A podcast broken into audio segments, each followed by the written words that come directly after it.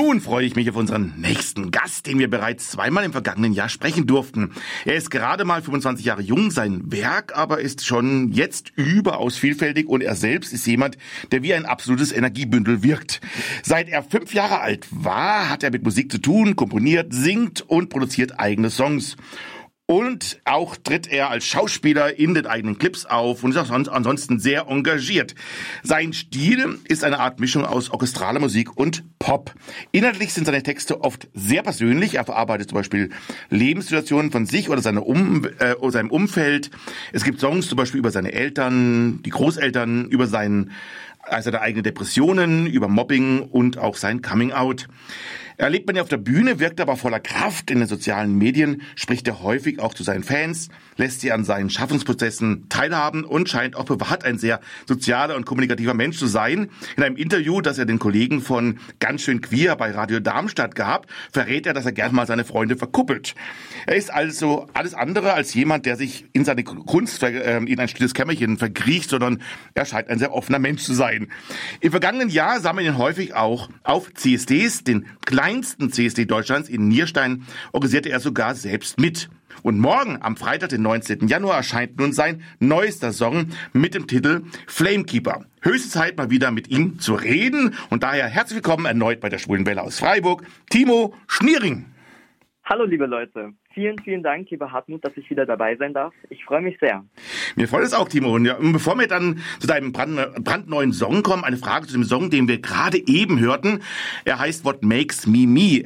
Es stammt von deinem Album Memories und das dazugehörige Video ist sehr, sehr heftig und handelt im Wesentlichen von Mobbing und einem Coming Out.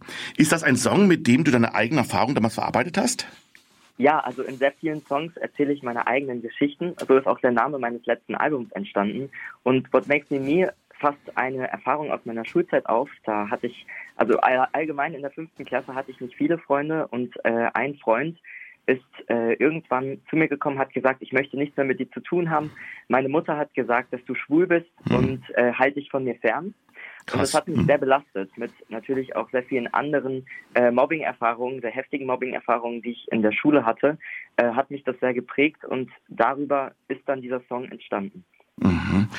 Ja, du bist ja jetzt auch, nachdem du jetzt auch geoutet bist und ähm, in der Community auch bist, du bist ja auch sehr tätig dafür. Du warst ja zum Beispiel 2023 auf vielen CSDs. Du warst beim größten Deutschlands in Köln, der Cologne Bride, und auch beim kleinsten in Nierstein. Ist es für dich neben den Auftritten sehr, sehr wichtig, dich daran zu beteiligen? Wie sind da so deine eigenen Erfahrungen und wie ist dein Resümee praktisch vom letzten Jahr? Also ich habe auf den CSDs im letzten Jahr wirklich sehr gute Erfahrungen gesammelt. Ich bin sehr glücklich, auch immer dabei gewesen zu sein.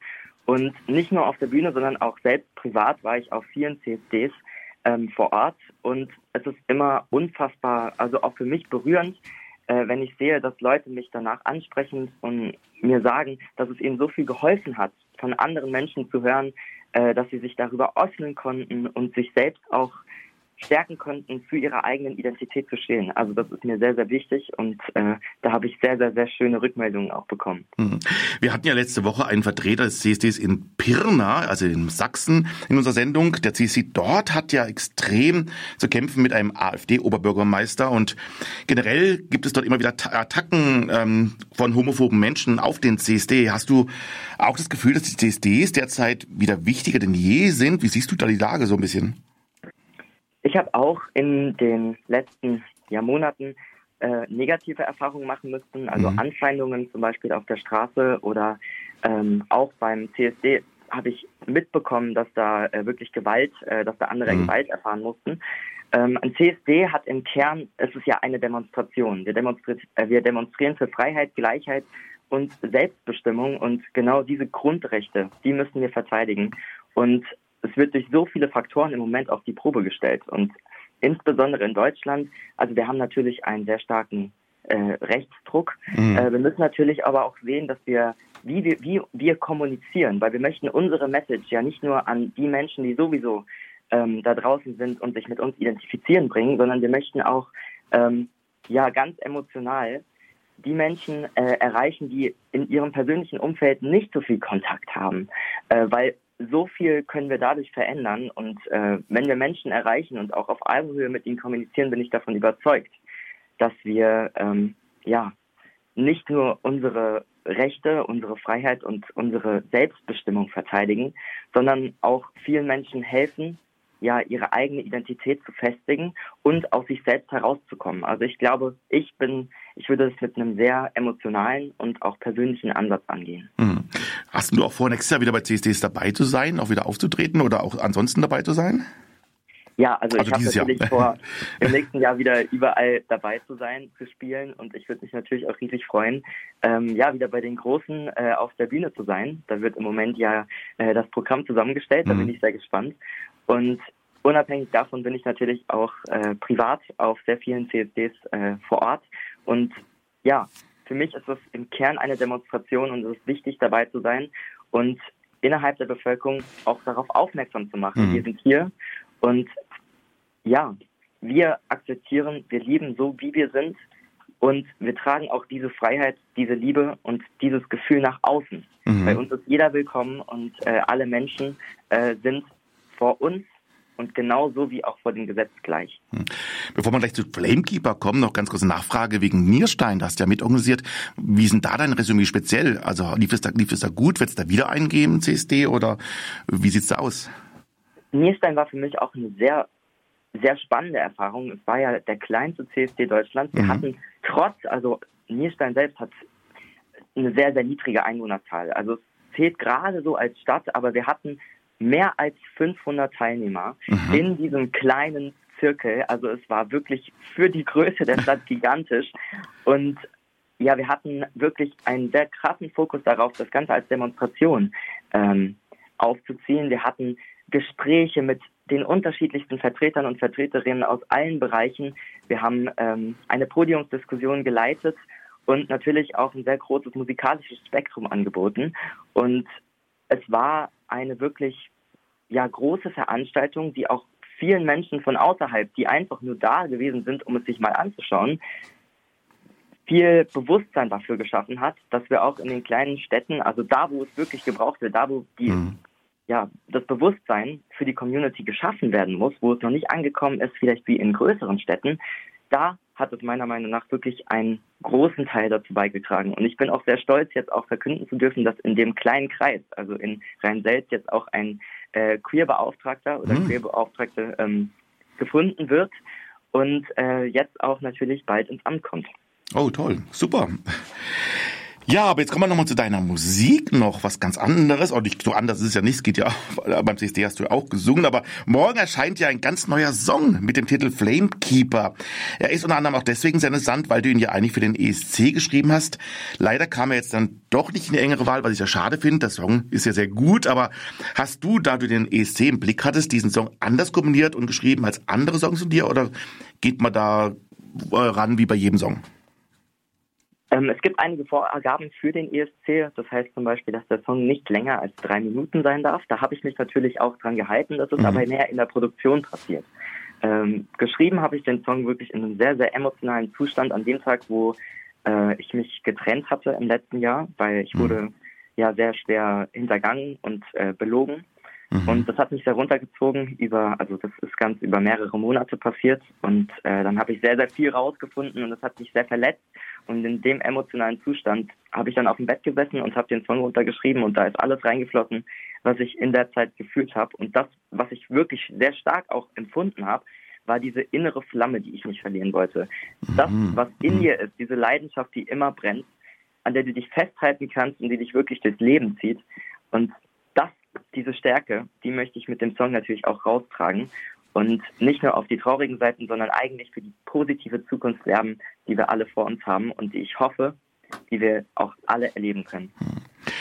Da du ja für dich im ESC beworben hast, bist du da also demnach auch ein großer ESC-Fan? Bist du jemand, der das immer regelmäßig anschaut und damit fiebert? Also ich habe es jetzt also seitdem ich den ESC angefangen habe zu schauen, zusammen mit meiner Oma, habe ich ihn eigentlich jedes Jahr geschaut. Ich war bei den Public Viewings dabei, ich habe mit Freunden zusammengeschaut auf der Couch, wir haben gewotet, wir haben äh, die unterschiedlichen Acts geratet und äh, hatten sehr, sehr viel Spaß immer dabei. Also ich bin schon, ich würde mich schon als der großen ESC-Fan äh, identifizieren. Und ja, die ganze Veranstaltung, die hat ja nicht nur, äh, es geht ja nicht nur um Musik, sondern es geht um so viel mehr, so viel mehr ähm, Persönliches und auch Freiheit, die damit äh, symbolisiert wird. Diese alle Länder sind gleich und wir äh, ja, haben Teile an dieser großen Veranstaltung und ich finde den einfach wirklich, ja, persönlich auch sehr, sehr spannend. Mhm. Hast du da so besondere Highlights aus dem letzten Jahr, wo du sagst, es waren so ganz tolle Songs, die haben dir besonders gut gefallen? Also ich war ein Riesenfan von äh, Cha Cha Cha, von mhm. äh, Belgien war auch ganz toll, das waren so meine Favoriten. Natürlich ähm, hat Loreen wirklich ganz toll gesungen, aber ich hätte also ich hätte Tattoo vielleicht eher auf dem zweiten oder dritten Platz gesehen. Mhm. Ja, und Flamekeeper, kann man das auf deine Bewerbung auch weiter ähm, äh, noch weiter beziehen? Also können, äh, hast du trotzdem vor, jetzt, obwohl es dieses nicht geklappt hat, dann wieder dich zu bewerben? Bist du da, hast du da immer noch Feuer für? Ich habe Feuer auf jeden Fall immer für den ESC. Ich muss schauen, wie es dieses Jahr äh, funktioniert. Ich habe natürlich viel vor. Die Bewerbung hat mich im letzten Jahr sehr, sehr viel Zeit gekostet. Mhm. Also ich habe etwa zwei Monate in die Bewerbung gesteckt. Und das ist natürlich sehr viel Zeit. Ich muss schauen, wie ich das dieses Jahr organisieren kann, mhm. weil nicht nur, äh, dass es viel Zeit in Anspruch nimmt, das ist natürlich viel Geld, ja. ähm, das in der Zeit dann auch verloren geht, wenn ich keine anderen Sachen machen kann. Ähm, genau, ich muss es schauen, wie ich, wie ich finanziell abwägen, äh, abwägen kann und natürlich mhm. auch zeitlich aussieht, da ich ja auch gerade im Masterstudium bin und zu der mhm. Zeit äh, dann ähm, ja auch an meiner Masterarbeit arbeite. Mhm ja, und da, ich bin ja nebenbei selbstständig, muss ich schauen, wie sich das Ganze dann entwickelt. Mhm. Man muss ja auch einen Clip und alles Mögliche machen, ne? Einen Videoclip und alles Mögliche zum Einreichen, ne? Es, es ist sehr viel. Ich habe mir auch viel Mühe für die letzte Bewerbung gegeben. Mhm. Ähm, was 0815 möchte ich natürlich nicht einreichen. Nee, das verstehe ich. ja, 2024 hat äh, ja jetzt erst begonnen. Was sind denn sonst so deine Pläne? Also der Master steht an. Ähm, hast du sonst Projekte, die du schon verkünden kannst oder gärt es gerade vor sich hin? Natürlich, es kommt dieses Jahr sehr viel Musik raus. Jetzt mit Flamekeeper ist jetzt der Anfang gesetzt. Es wird auch mehrere Versionen noch von Flamekeeper kommen. Ähm, da kann man sich dann äh, Ende Februar freuen. Da wird mhm. es veröffentlicht. Die sind jetzt auch schon ähm, in der Vorbereitung. Also sie sind schon produziert, aber es muss natürlich auch ein bisschen vorbereitet werden dafür. Und natürlich ähm, meine Tour, die ich wieder machen möchte im Sommer. Also ab Ende April geht es dann natürlich mit Auftritten wieder los. Mhm. Da habe ich mich dann ja direkt auf meine ähm, Musik und die neuen Songs, die ich dann auch auf den Konzerten spielen werde, ähm, vorbereitet und fokussiert und ich freue mich natürlich, da überall wieder dabei zu sein. Sind wir sehr gespannt, was da kommt. Und jetzt gleich hören wir ja zum Abschluss noch einen Song. Jetzt gibt es eine Besonderheit für unsere Hörerinnen und Hörer. Wenn ihr gerade die Live-Sendung des Magazins hört, also am Donnerstagabend, dann hört ihr gleich zunächst das Stück Dreamland und dann noch etwa drei Sekunden eines, einen kleinen Ausschnitt aus Flamekeeper. Das hängt damit zusammen, dass der Song ja erst morgen am Freitag erscheint. Hört ihr aber die Wiederholung unserer Sendung vom Freitag oder unsere Sendung in der Mediathek, dann hört ihr jetzt gleich den Song Flamekeeper. Aber das Stück Dreamland bringt mich noch zu einer anderen Frage. Er ist ja instrumental, wie das ganze Album. Ähm, das, das ganze Album ähm, heißt Legends. Ähm, das Album klingt ein bisschen wie ein Soundtrack. Ist das auch etwas, was dich sehr interessiert, für Filme zum Beispiel auch Musik zu schreiben? Ich habe ursprünglich angefangen mit Soundtrack-Musik ah. und äh, Legends war damit dann auch so das erste Album, was ich produziert habe. Das ist, sind 19 Titeln epischer Orchestermusik, die man auch so aus Trailern könnt, äh, kennt, aber auch sehr ja, melodischen Stücken, die etwas weicher sind, eher in Stilrichtung einer Ballade. Und das ist das erste Album, was ich mal veröffentlicht habe. Und danach bin ich erst dazu gekommen, wirklich mit, Sing äh, mit Stimme eigene Songs selbst zu singen. Mhm. Und Natürlich, ich habe das äh, in meinem äh, Repertoire immer noch äh, offen. Also viele äh, Menschen gefällt auch dieser Stil meiner Musik und ich mhm. muss schauen, ob ich in der Zukunft äh, unter meinem Namen noch weitere Soundtrack-Musik veröffentliche. Aber es ist sehr, sehr wahrscheinlich, dass ich nochmal unter einem zweiten Künstlernamen meine Filmmusiksparte dann erweitere, weil ich habe da auch in letzter Zeit sehr viele äh, sehr viel Musik geschrieben und auch für unterschiedlichste Projekte komponiert, darunter Filme. Ein Musical ist dabei, wo mhm. ich die Musik dazu schreibe, was jetzt im nächsten Jahr veröffentlicht wird. Ah, und ähm, da gibt es natürlich auch sehr, sehr viel, was ich in dem Zusammenhang in der Filmmusiksparte oder Soundtrack-Musiksparte veröffentlichen kann. Alles klar, da sind wir mal gespannt, was da noch alles kommt. Also jetzt gibt's erstmal gleich entweder Donnerstag Dreamland und äh, Flamekeeper ähm, und oder wenn ihr es später hört, einfach nur Flamekeeper. Später hören wir noch den äh, Song Strong Enough, einer meiner Lieblingssongs von dir. Und danach sprechen wir übrigens gleich mit Markus Urban über ein Tabuthema Homosexualität im Fußball. Am 17. Mai diesen Jahres soll es ja zu einem Gruppencoming-out von Profifußballern kommen. Derzeit wird diese Aktion vorbereitet und Markus Urban wird uns davon gleich berichten. Timo, wie ist es eigentlich bei dir? Bist du eigentlich auch an Fußball interessiert und glaubst du, dass, dass da was geschehen könnte?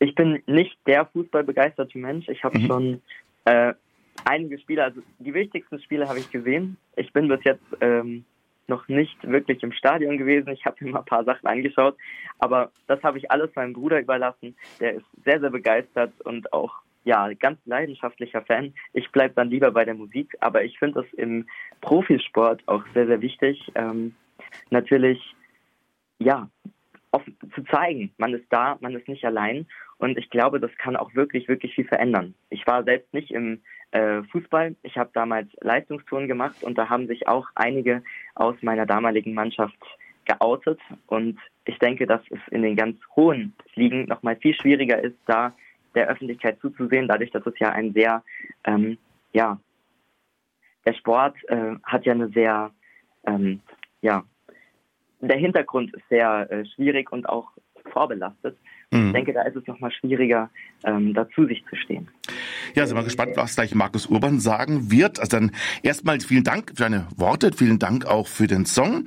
Jetzt hören wir gleich deinen Song und dir danke, dass du heute Abend wieder dabei warst. Freuen uns, äh, wenn wir es wieder mal hören und wünschen dir ganz viel Erfolg weiterhin, ganz viel Glück und ähm, ja, gleich bis zum nächsten Mal. Dann vielen Dank, dass ich wieder dabei sein durfte. Ganz liebe Grüße nach draußen an alle Zuhörer und Zuhörerinnen und einen wunderschönen Abend noch. Danke, für dich auch. Danke. Tschüss, das war Timo Schmiering.